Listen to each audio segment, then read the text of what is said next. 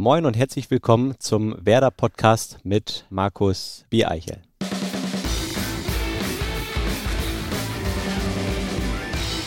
Moin und herzlich willkommen zu unserer 82. Ausgabe des grün-weißen Audiomediums aus dem Hause Werder Bremen, das auch in dieser Woche präsentiert wird von unserem Partner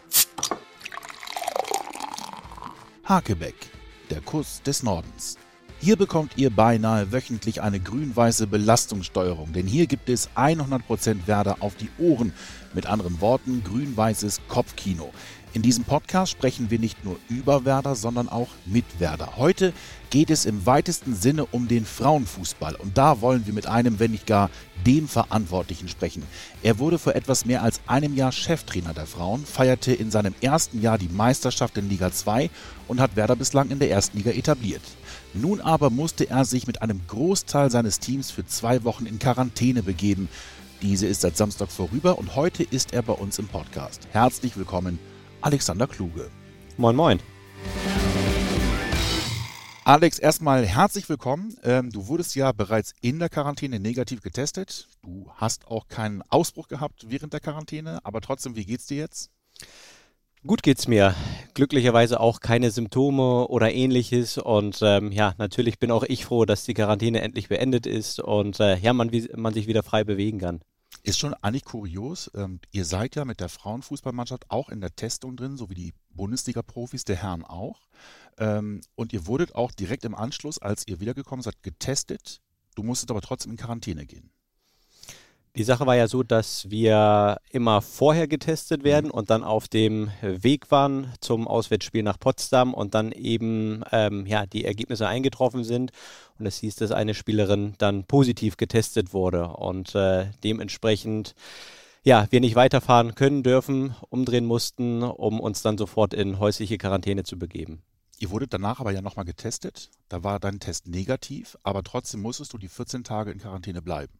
Richtig, genau. Also wir werden ja sowieso grundsätzlich zweimal die Woche getestet und ähm, nach der oder in der häuslichen Quarantäne stand der nächste obligatorische Corona-Test dann eben auch an, bei dem alle getestet wurden, glücklicherweise auch negativ und ähm, das war auch der ja, einzige kleine Moment in der Quarantäne, wo wir raus konnten, um uns eben schnell diesem Test zu unterziehen und dann ging es wieder ab zurück in die eigenen vier Wände.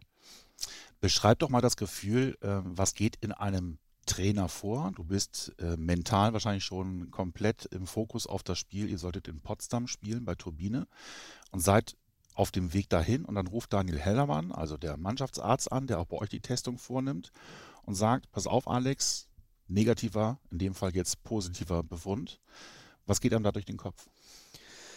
Im ersten Moment denkst du dir natürlich, Mist. Also du bist natürlich äh, ja komplett auf das Spiel fokussiert, vorbereitet. Ähm, wir haben eine gute Trainingswoche gehabt, wir haben uns auf den Gegner eingestellt und ähm, ja, wie du sagst, von auf dem Weg nach Potsdam auf einmal kam dann diese, diese Nachricht, dass dann doch nicht gespielt werden kann und äh, ja, ich dann auch wusste, okay, ich muss es gleich der, der Mannschaft dann eben auch beibringen und die, die Nachricht rüberbringen. Ähm, das war dann kurz und schmerzlos und ich muss auch sagen, dass die Mannschaft diese Nachricht, ähm, wie ich fand, doch gut aufgenommen hat. Ähm, es ist jetzt keiner in Panik ausgebrochen oder ähm, ja, hat die, hat die Spielerin irgendwie verurteilt. Also alle haben sich ganz normal weiterverhalten natürlich schon mal geplant, ähm, ja, wie es zu Hause ausschaut, ähm, ob der Kühlschrank voll ist, ob noch Sachen organisiert werden müssen, um dann eben auch über das Wochenende ähm, ja versorgt zu sein und dementsprechend ähm, ja war die Stimmung natürlich betrübt, aber auch da haben sich dann alle ja vernünftig verhalten und ja sind die Quarantäne dann angetreten.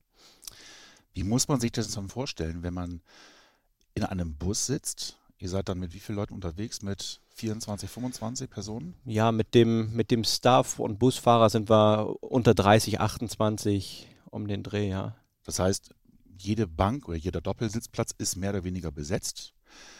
Wird dann die infizierte Person separiert? Und ist das so ein Stigma? Da ist die Infizierte oder bleibt man dann einfach locker und gelassen und sagt so, jetzt ist eh egal, wir sind eh jetzt schon, keine Ahnung, fünf Stunden unterwegs gewesen. Ob ich jetzt nochmal fünf Stunden neben dir sitze oder nicht, das ist am Ende auch egal. Nee, gar nicht. Also die Spielerin hat sich dann, man muss sich das so vorstellen, auf die Plätze gesetzt zum hinteren Eingang, sodass eben eine gewisse Distanz gehalten werden konnte zur hinteren Busreihe und ähm, es waren dann eben auch noch zwei Plätze frei vor ihr, ähm, sodass jeder seine eigene Sitzreihe und seine Sitzplätze hatte und die Spielerin versucht hat, sich so gut wie möglich zu, zu isolieren. Alle anderen haben natürlich weiter auch ihre FFP2-Masken aufgelassen und ähm, ja, sie trotzdem aber ganz normal auch weiter behandelt. Das war jetzt nicht, dass, ähm, ja, wie du sagst, die, die irgendwie abgeschottet wurde oder nicht mehr mit ihr geredet wurde. Der, der Spielerin ging es dementsprechend dann natürlich auch, ja, nicht so gut. Hat jetzt nicht, nicht geweint oder ähnliches, sondern ähm, war natürlich trotzdem nicht gut drauf, aber die Mannschaft hat sie, hat sie da auch getröstet. Ähm, dann eben aus der Distanz und ähm, von daher, ja, war es natürlich trotzdem auch eine komische Rückreise, wenn man auch gerade auf halber Strecke war und es dann wieder zurückging, ähm, ja, ohne das Spiel absolviert zu haben. Aber auch da, ja, ist keine Panik ausgebrochen und alle haben die Situation dann so gut wie möglich angenommen. Auch wenn es sich natürlich komisch angefühlt hat, ähm, ja, abends dann wieder am Stadion anzukommen und direkt nach Hause zu fahren. Hatte sie denn einen Verlauf oder war es bei ihr alles mild, alles okay? Glück, genau, glücklicherweise gar keine Symptome. Ähm, okay. Ihr geht's heute super. In der Quarantäne ging es ihr auch super. Also in dem Sinne, dass sie keine, mhm. keine ja, Auswirkungen hatte ähm, oder irgendwelche Anzeichen. Aber das ist auch das Positive, so wie ich das sehe in der Quarantäne, dass auch bei keiner weiteren Spielerin oder auch ja aus dem Staff ähm, Symptome aufgetreten sind und man die Quarantäne dadurch auch relativ gut dann bewältigen konnte. Mhm. Jetzt muss man ja zu dir sagen, du bist nicht verheiratet, hast aber eine feste äh, Lebensgefährtin, mit der du ein Kind hast, einen Sohn. Der ist jetzt zehn Monate alt etwa. Ähm, Sie waren, also deine Lebensgefährtin und der Sohn, sind ja dann im Grunde Kontaktperson 2. Das heißt, die beiden sind nicht in Quarantäne. Du bist aber in Quarantäne, bist auch negativ getestet worden. Musstet ihr euch häuslich irgendwie arrangieren zu Hause? Also musstest du einen anderen Raum zum Schlafen nehmen oder konntet ihr normal miteinander umgehen? wir konnten ganz normal miteinander umgehen. Unsere Wohnung ist jetzt auch nicht so groß. Ähm, die Aufgaben waren dann natürlich klar verteilt. Ich bin für den, äh, für den Haushalt zuständig und äh, ja, meine Freundin und Junior dann für den Einkauf und wir haben uns dann gut arrangiert, aber ähm, ja, auch gerade aufgrund der, der Wohnung war es dann eben nicht möglich. Ähm, ja, separiert in, sich ein Zimmer aufzuteilen und ähm, wir haben das, glaube ich, trotzdem ganz gut gemanagt. Jetzt seid ihr, wie gesagt, unter 30, aber die mussten ja alle in Quarantäne. Und äh, du bist ja als Cheftrainer auch dafür verantwortlich, wie es den Mädels zu Hause geht. Möglicherweise auch dem Busfahrer, ich weiß es ja nicht, aber mhm. gehen wir jetzt erstmal nur auf die Mannschaft ein. Ähm, musstest du da in irgendeiner Form psychologisch einwirken oder wie war der Kontakt zur Mannschaft, um zu erfahren, geht es denen gut? Der Kontakt war auf, auf vielen Ebenen. Ähm, da, da muss ich auch das, das ganze Team mit einbeziehen, auch diejenigen, die nicht in Quarantäne waren, äh, die sich wirklich sehr, sehr fürsorglich auch für die Mannschaft ähm, eingesetzt haben und gekümmert haben. Also Birte Brüggemann als unsere Abteilungsleiterin, Marcel Kuhn als, als Medienmann, Daniela Knut als äh, unsere Sportpsychologin, die auch immer wieder ja, Kontakt zur Mannschaft gesucht haben und die Mannschaft hat den Kontakt auch gesucht. Ich selber als Trainer habe die Zeit genutzt, um ja tagtäglich auch den Kontakt zu suchen, auch ja Einzelgespräche zu führen oder Telefonate zu führen, wo es natürlich in erster Linie erstmal darum ging, äh, wie es der, der Person dann eben geht, kann sie eben auch alles regeln, kriegt sie den Haushalt hin, muss eingekauft werden. Auch da, wie gesagt, war, war viel positive Hilfe auch von außen, von denjenigen, die nicht in Quarantäne waren. Und ähm, zusätzlich hatten wir dann natürlich auch Zoom-Meetings und auch Cybertraining, um eben auch weiter im, im Saft zu bleiben. Also Cybertraining habt ihr tatsächlich gemacht, um nicht komplett einzurosten. Was macht man dann? Ich meine, äh, euch wurden wahrscheinlich keine Spinningräder nach Hause geliefert, wie bei den Profis. Die haben wir leider nicht bekommen. Ähm, genau, Annalisa Timm, unsere Athletiktrainerin, hat da wirklich einen sehr, sehr guten Plan ausgearbeitet, den die Mädels zu Hause selber für sich abtrainiert haben. Wir haben das Cybertraining auch nicht tagtäglich gemacht, ähm, weil da, glaube ich, auch ein gewisser Reiz dann einfach verloren geht und ähm, es auch schon komisch ist, vor, vor dem Laptop oder vor dem Tablet zu trainieren. Ähm, Trotzdem hat dieses Training regelmäßig stattgefunden. Die Mädels haben zusätzlich auch nochmal Trainingspläne bekommen, ähm, die sie auch sehr detailliert abtrainiert haben, weil die Zeit eben auch da war und ähm, teilweise ja Spielerinnen auch nochmal Zusatzprogramme gemacht haben oder sich auch für, für neue Sachen interessiert haben. Einige haben mit Yoga angefangen oder das mal ausprobiert und ähm, von daher war für die sportliche Betätigung dann eben schon auch genug Zeit und das wurde auch umgesetzt. Trotzdem war es natürlich komisch und äh, ja, der, der Kontakt zur Mannschaft war einfach auch tagtäglich dann da. Mhm.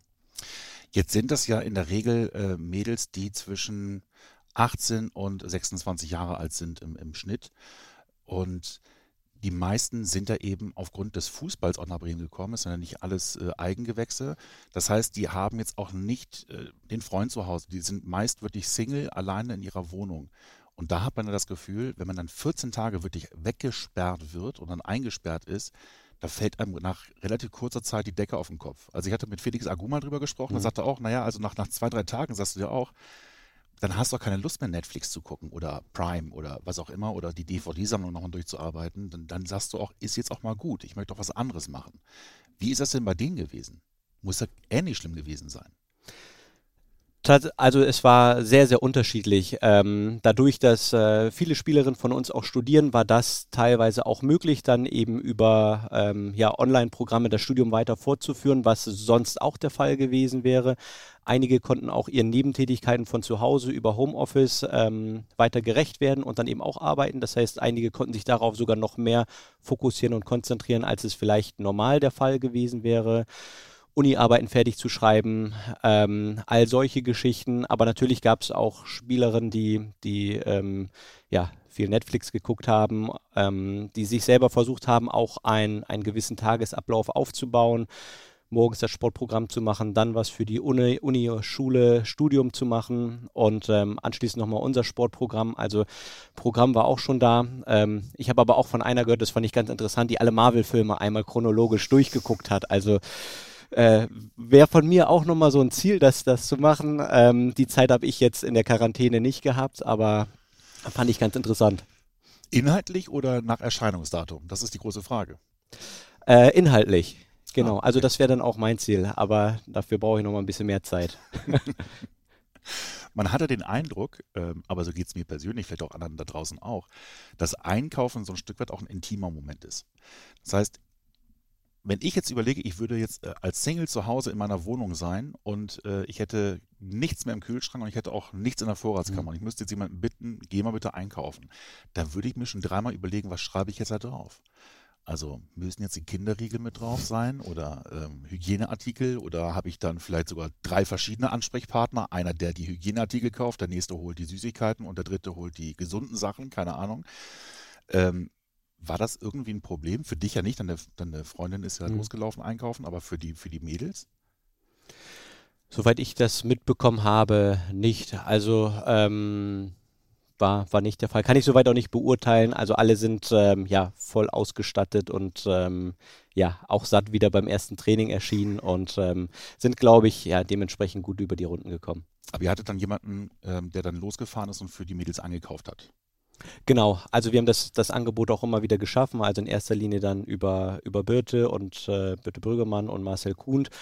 Natürlich haben ähm, die Mädels eben auch selber noch Freund, Freundinnen ähm, aus Schule, Studium ähm, oder einfach aus dem privaten Umfeld, die dann eben auch einkaufen waren und äh, ja, vielleicht war da mal die ein oder andere Milka-Schokolade dabei. Ähm, ja.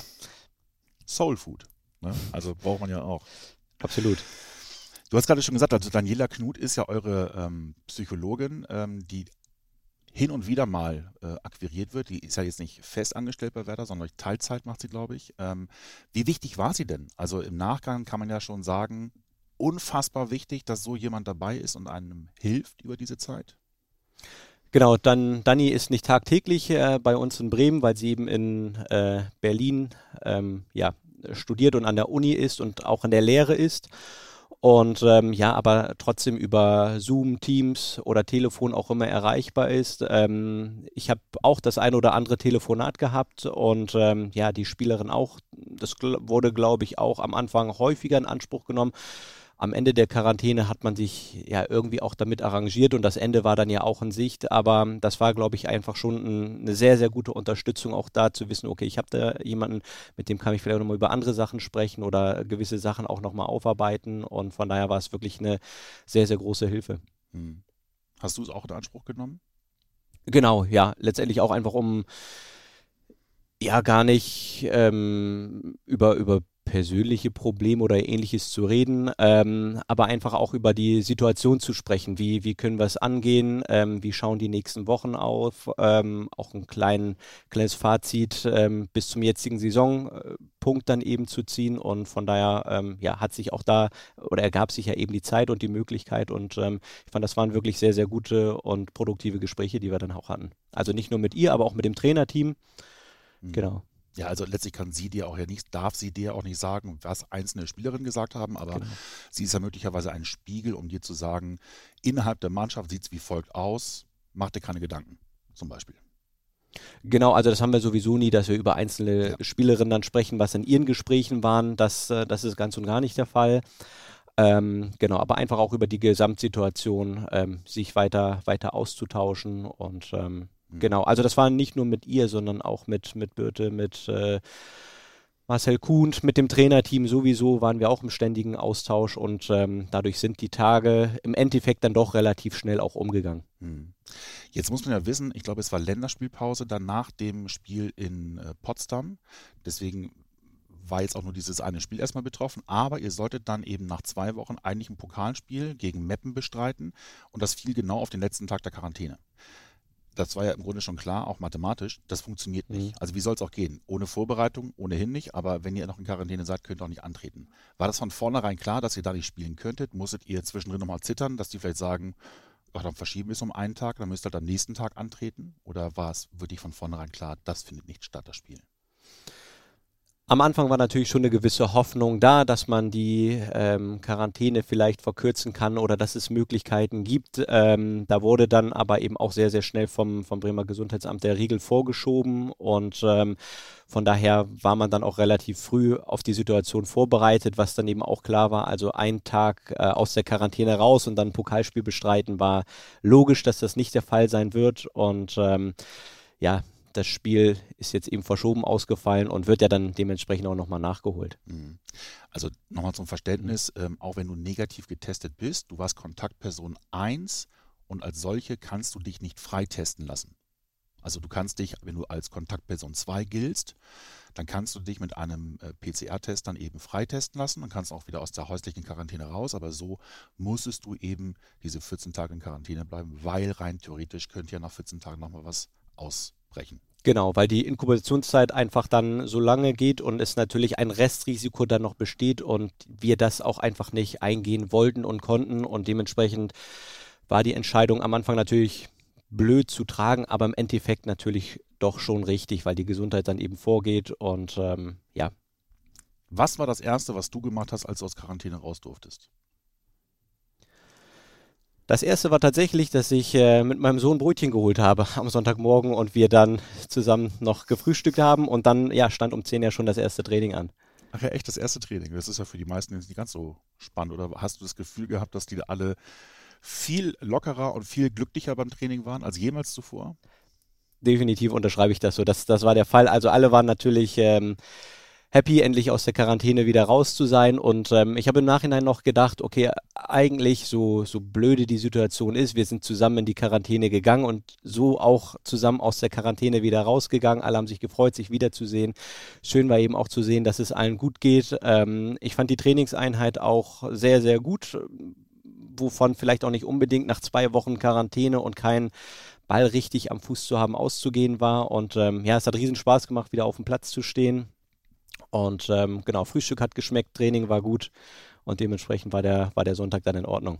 Konditionsbolzen oder durften Sie auch ein bisschen mit dem Ball arbeiten? Was gleich der Arsch? Ihr wart jetzt zwei Wochen weg, jetzt werden wir mal richtig erstmal Kondition trainieren. Laufen gehen, genau. Nee, nee, das war, das war nicht der Fall. Auch da ist es uns wichtig und das ist gerade für diese Woche ähm, die, die große Kunst dann auch einfach. Das ist logisch nicht das aufzuholen, was in zwei Wochen nicht gemacht werden konnte, sondern ähm, einfach auch viel wieder Fußball zu spielen, den Ball am Fuß zu haben, in die Abläufe reinzukommen. Ähm, ja, in Sachen Verletzungsprophylaxe auch gute Arbeit zu leisten, eben auch nicht zu überpacen und ähm, so wollen wir die Woche dann eben auch weiter angehen und ja, haben Sonntag und Montag dann einen guten Start ins Training gehabt und wollen das so fortführen. Und Sonntag geht es dann gegen den VfL Wolfsburg. Jetzt kommen wir mal zu dir. Ähm, du bist seit Beginn der letzten Saison Cheftrainer der Frauen bei Werder Bremen, ähm, aber schon deutlich länger bei Werder Bremen. 2009 hast du offiziell angefangen. Eine deiner ähm, wichtigsten Ansprechpartnerinnen, kann man ja glaube ich so sagen, ist Birte Brüggemann als Abteilungsleiterin, die dich tatsächlich schon fast dein ganzes Leben kennt. Du streitest es gerne ab, wie ich gehört habe, aber wir haben Birte mal gebeten und sie hat uns dazu eine Geschichte erzählt. Wir hören mal eben rein.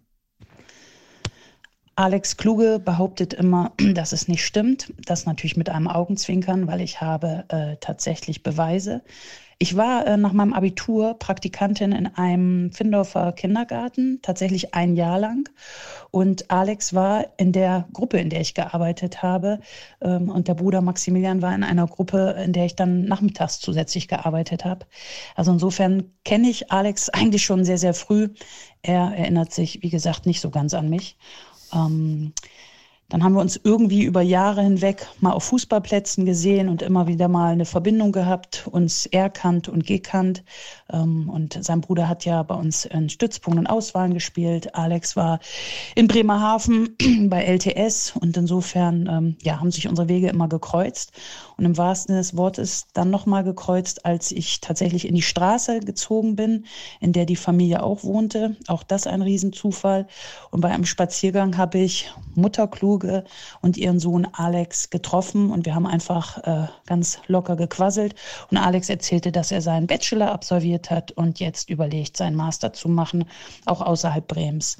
Und da habe ich recht spontan gefragt, ob er nicht Bock hätte, bei uns ein Praktikum zu machen. Ich hätte jetzt die erste Praktikantenstelle äh, durchgesetzt und ähm, die würde dann Athletik, Reha-Training und Unterstützung im Mädchenbereich ähm, betreffen.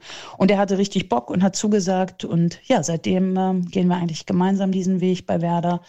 Und wie gesagt, er begann tatsächlich für mich äh, in Erinnerung, aber für Alex in gar keine Erinnerung, in einem Kindergarten in Bremen. Findorf. Du kannst dich echt nicht dran erinnern?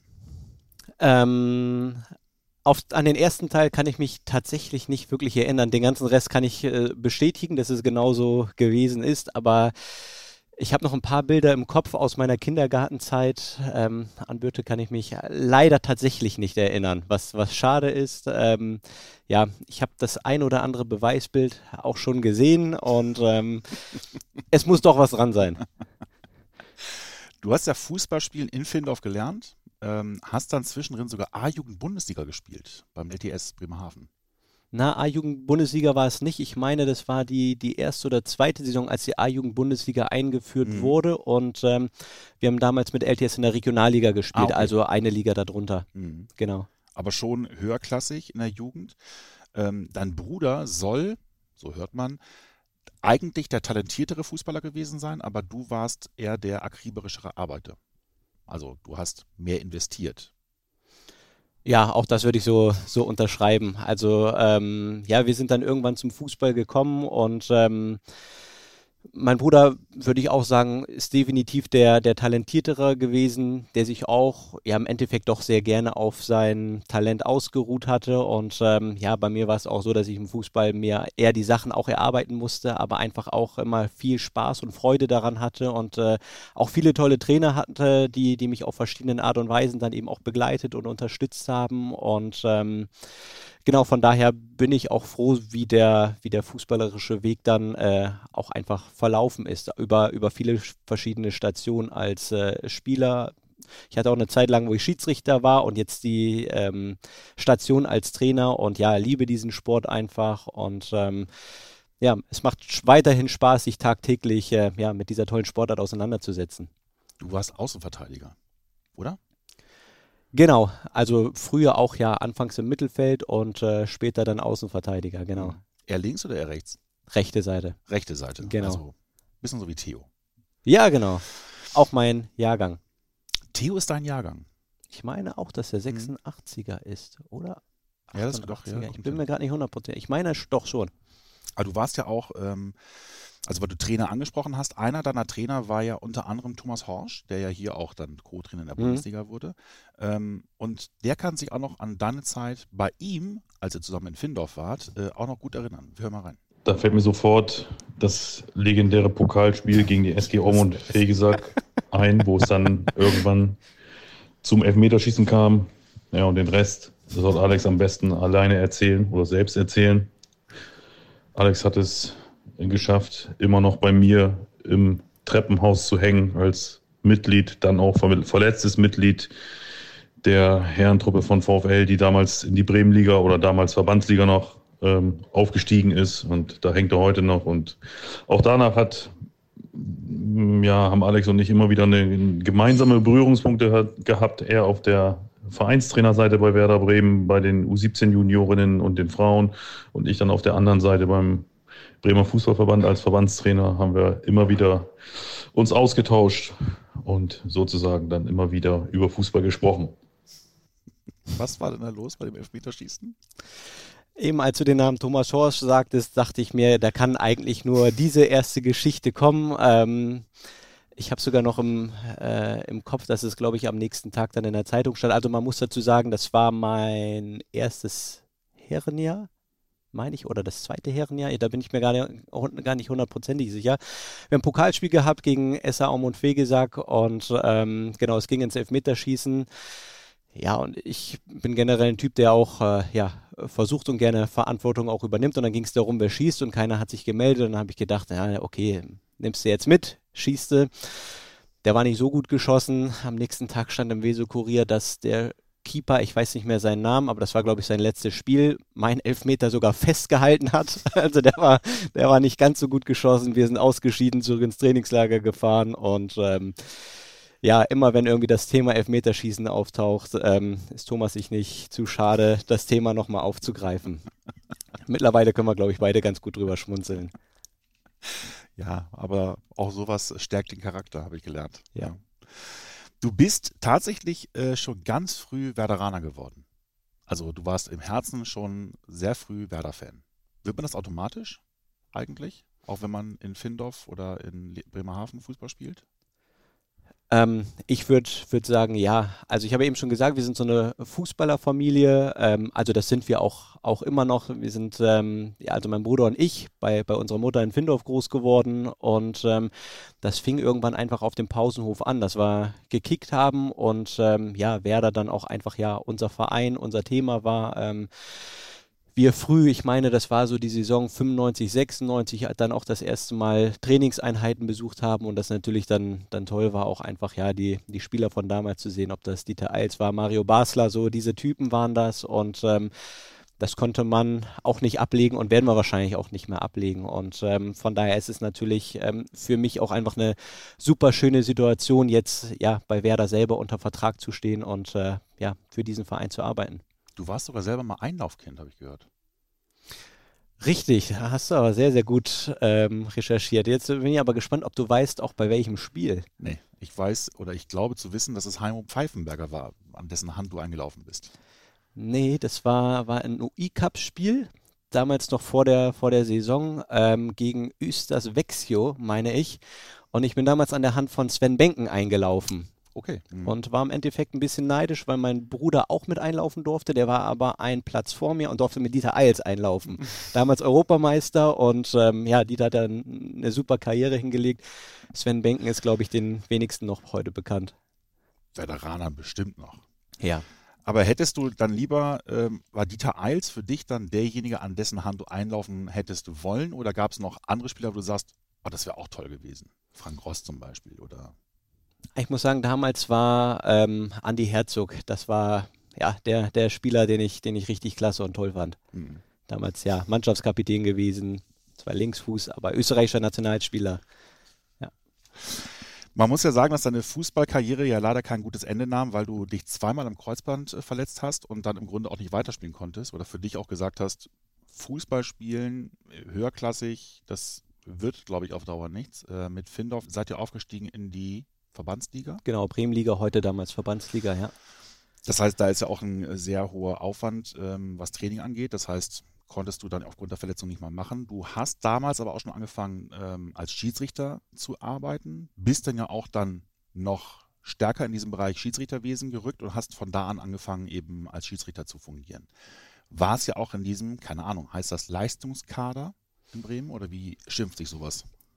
Ähm, genau, es, ich, den gibt es, glaube ich, auch heute noch zuerst im Talentförderkader, ähm, wo man eben als ja jüngerer Schiedsrichter mit, die, die Jungs sind, glaube ich, zwischen 16 und 21 so ungefähr, dann eben auch schon ja als Assistent eingesetzt wird in, der, in den obersten Ligen von Bremen.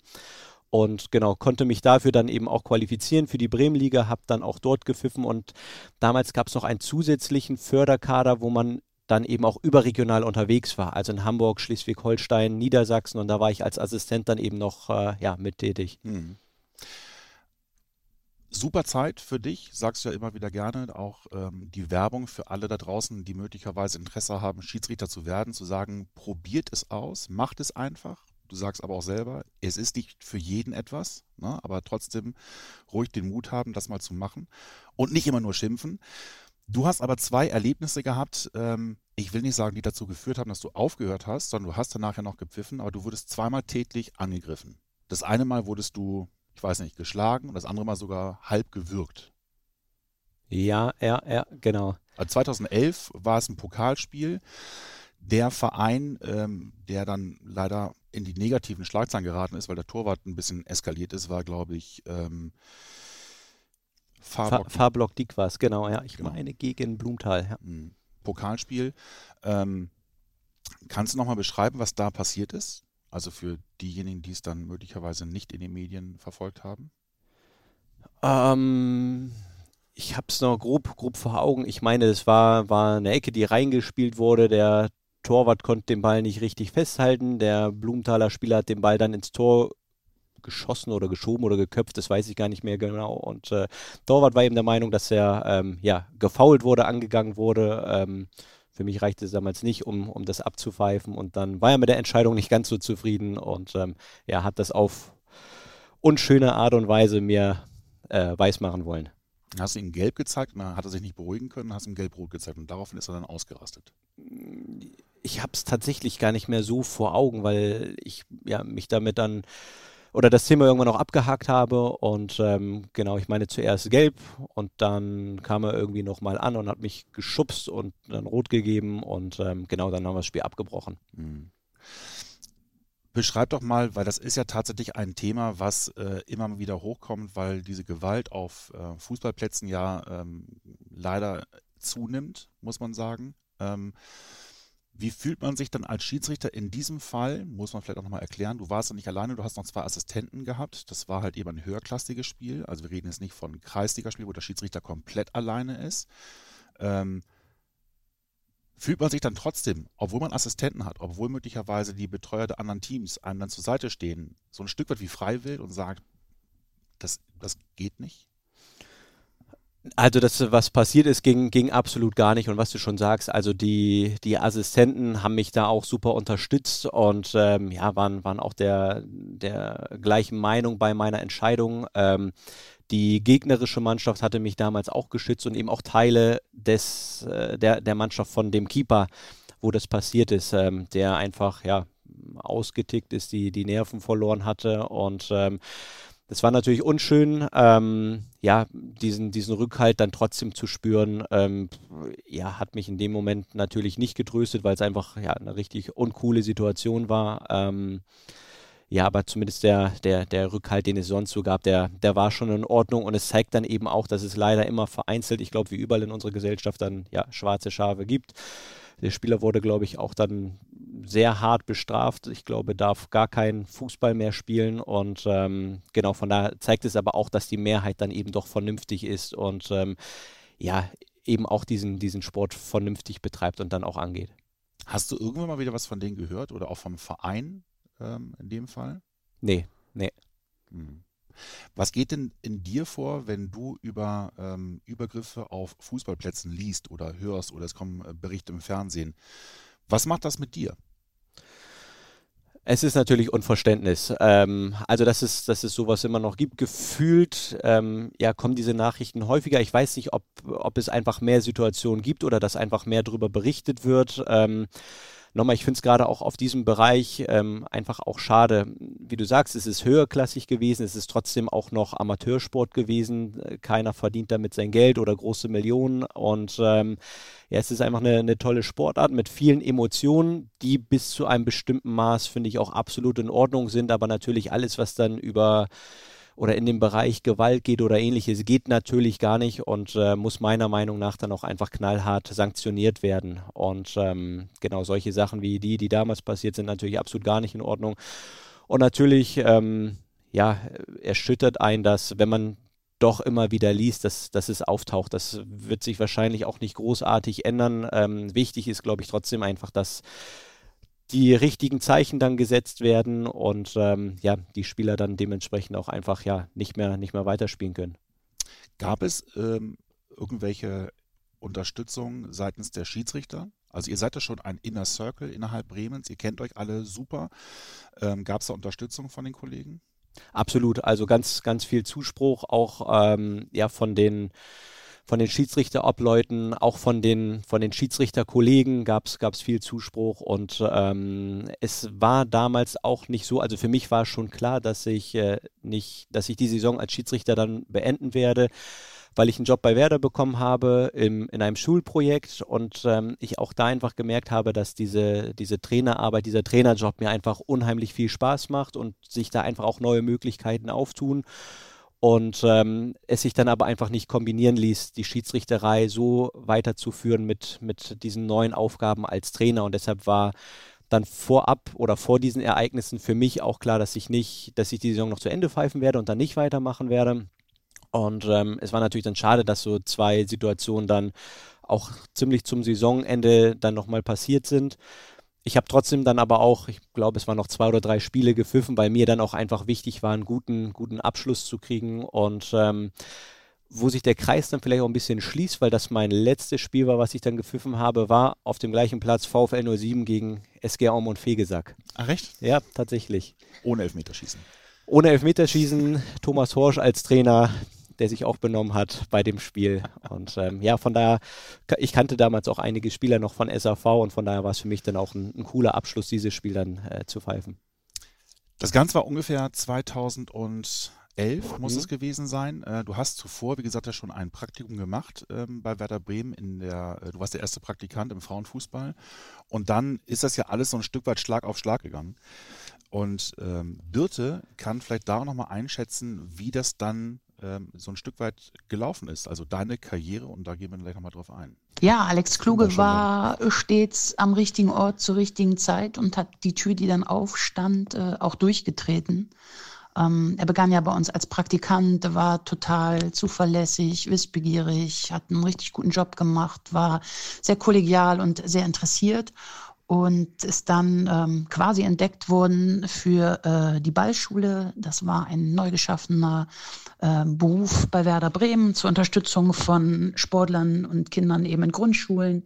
Da hat er den Schwerpunkt Fußball gehabt und ist auch so über die Schiene immer qualifizierter geworden und ähm, hat bei uns dann als U15-Mädchentrainer angefangen und seine ja, ersten Trainererfahrungen gesammelt und eben auch seine ersten Trainererfahrungen im Mädchenfußball gesammelt und hat da ähm, ja sehr mit sehr hoher Empathie agiert, mit viel Verständnis und hat da einfach einen guten Job gemacht und ist dann ähm, hat sich dann erarbeitet, äh, ist in den Bereich der U17 dann eingestiegen und war da sehr lange auch sehr erfolgreich und nachdem Carmen Roth sich entschieden hat, wieder nach München in ihren alten Versicherungsjob zu gehen, ähm, war die Stelle des ersten Frauentrainers frei. Und ähm, Alex hat selbst vor mir gestanden und gesagt, er traut sich das jetzt absolut zu und hat richtig, richtig Bock. Und dann ist es auch klar, dass wir ihm diese Aufgabe auch zugetraut haben und angeboten haben. Und er hat dann sicherlich ähm, die ein oder anderen Dinge auch überwinden müssen, weil man aus dem Jugendbereich dann in den Seniorenbereich immer kleine Hürden hat, die man beweisen muss. Dieses Stigma, jetzt hast du Mädchen trainiert, das ist jetzt was ganz anderes, muss man dann auch erstmal ja, überwinden oder belegen, dass es, dass es eben auch geht und hat dann in der letzten Saison äh, mit der Mannschaft eine sehr, sehr gute Serie hingelegt. Ähm, wir sind ja Meister geworden, durch Corona unterbrochen oder abgebrochen und stehen jetzt als Aufsteiger in der ersten Liga mit neun Punkten ganz gut da und hoffen, dass wir den Weg auch positiv verenden und dann mit Alex dann auch tatsächlich den Klassenerhalt schaffen. Insofern also eine ganz, ganz runde Geschichte, weil ein echter Werderaner quasi den echten Talentförder-Werder-Weg gegangen ist, der sowohl Philosophie ist in der Ausbildung für unsere Spielerinnen als auch letztendlich für unsere Trainer und Trainerinnen. Ja, das ist jetzt sehr kompakt zusammengefasst, mhm. aber im Grunde passt das ganz gut. Also wirklich den klassischen Weg gegangen, Ballschule U15, U17 Juniorinnen und dann eben äh, die Profis. Genau, und äh, zusätzlich habe ich zwei Jahre auch noch die U17 und die zweite Frauen zusammen trainiert. Also in dem Sinne, ja, Trainer aller vier Mannschaften der Abteilung gewesen oder jetzt eben dann auch Trainer der ersten Mannschaft und ja auch nicht unerfolgreich. Ähm, ich glaube, ein Highlight war unter anderem das äh, Finale um die deutsche Meisterschaft der U17-Mädchen. Das Ganze im Jahr 2015. Da habt ihr hier zu Hause noch den ersten FFC Frankfurt geschlagen und seid im genau. Finale dann gegen Turbine Potsdam leider unterlegen gewesen. Aber das war schon so das, das Highlight, oder? Eines der Highlights. Ähm, also da, da zähle ich relativ viele Spiele zu, die, an die ich mich einfach gerne auch erinnere. Ähm, auch wenn es damals so die erste Station war, aber ich glaube auch so als, als Trainer das äh, damalige Finale ähm, U15 Norddeutsche Meisterschaft beim, beim HSV äh, war eine spannende Partie. Dann natürlich das Endspiel um die deutsche Meisterschaft. Ähm, wir hatten aber auch, da äh, spreche ich immer noch gerne auch mit meiner ehemaligen Co-Trainerin Annette Zachis drüber, ähm, mit der U17 eine Saison, wo wir das erste Halbjahr wirklich brutal schwach waren und in der Rückrunde, ich meine, nur ein Spiel verloren haben und alle anderen Spiele gewonnen haben. Das haben wir sogar damals mit, mit der finalen Mannschaft nicht geschafft. Und ähm, es sind einfach viele tolle Erinnerungen, auch viele Spiele damals mit der, mit der zweiten Frauen, mit der U17. Und ähm, ja, der Weg geht weiter, auch bisher viele tolle Spiele mit der ersten Mannschaft zu haben. Von daher ähm, ja, kann ich da eigentlich gar kein Spiel so speziell mit rausnehmen. Wobei natürlich, weil es damals das Finale und auch das erste Finale einer U17-Mannschaft um die deutsche Meisterschaft war, dass das schon auch was Besonderes war. Mhm. Du kommst, nachdem Carmen, äh, wie gesagt, dann wieder zurück nach München gegangen ist, äh, kommst du eben als Beförderter von der U17-Mannschaft zu den Profis, die halt gerade abgestiegen sind. Ähm, und du hast das äh, Ziel der Wiederaufstieg, was ja per se nicht ein Selbstläufer ist. War der Druck für dich sehr groß? Mm, ein gewisser Druck war natürlich schon da, also bei mir, beim Trainerteam, bei der Mannschaft. Ähm, was man aber ganz schnell gemerkt hatte, dass wir einfach ein, ein großes Selbstbewusstsein haben und auch wissen, was wir können, weil der Abstieg ja auch sehr ähm, ja, unglücklich verlaufen ist und ähm, wir einfach dieses große Ziel hatten, allen zu beweisen, wir gehören in die erste Liga und wollten das auch einfach Woche für Woche dann auf den Platz bringen und das ist uns, glaube ich, größtenteils auch gelungen, um klar auch zu zeigen, wir, wir wollen unbedingt wieder hoch, wenig Punkte liegen lassen und das ist uns dann ja auch äh, gelungen. Schon ein bisschen schade, dass die Saison abgebrochen wurde, ne?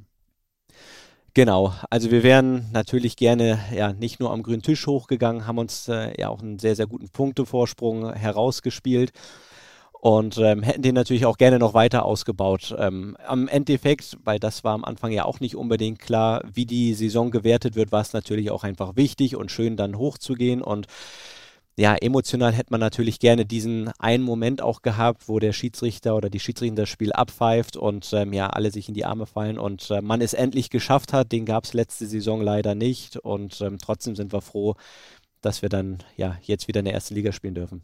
Und da habt ihr euch ja schon relativ ähm, gut verkauft. Ähm, seid derzeit von den Abstiegsplätzen relativ weit entfernt, äh, habt neun Punkte, stand jetzt auf dem Konto, da kommen sicherlich noch ein paar dazu hoffen wir zumindest.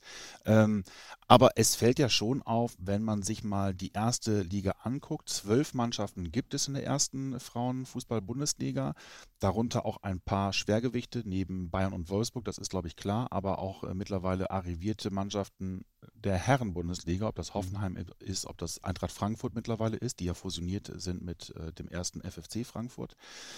Ähm, hat man das Gefühl, dass das aber auch ein Kampf ähm, ungleicher Waffen ist, wenn man das vergleicht, wie andere möglicherweise ähm, damit umgehen, wie viel Geld die investieren, wie viel Geld Werder investieren kann und will. Also es ist eine mhm. Philosophiefrage, äh, keine Frage des, des der Finanzen in erster Linie, sondern auch eine Philosophiefrage. Ähm, Ärgert einen das oder ist das eine Herausforderung, der man sich total gerne stellt?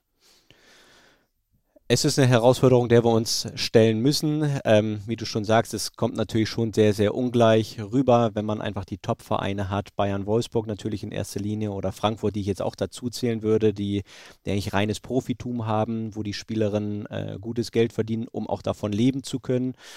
Ähm, sich eigentlich wirklich tagtäglich mit dem, ja, mit dem Fußball, mit dem, mit dem Training auseinandersetzen. Bei uns ist es natürlich deutlich schwieriger ähm, dadurch, dass jede eigentlich noch einem Job oder im Studium oder der Schule dann nachgeht und ähm, sich das eben ja auch auswirkt auf Trainingszeiten, die in den Abendstunden sind, ähm, so wie ich das früher als ja, Amateurfußballer ja auch hatte. Und die anderen Mannschaften dann eben vormittags, nachmittags trainieren können, die Abendstunden frei haben, was natürlich auch in Sachen Regeneration einfach nochmal ganz andere Sachen mit sich bringt. Ähm, äh, natürlich ist man bestrebt, dass wir irgendwann vielleicht auch in diese Richtung gehen können. Ich glaube, der Weg ist noch sehr, sehr lang, weit und steinig bis dahin.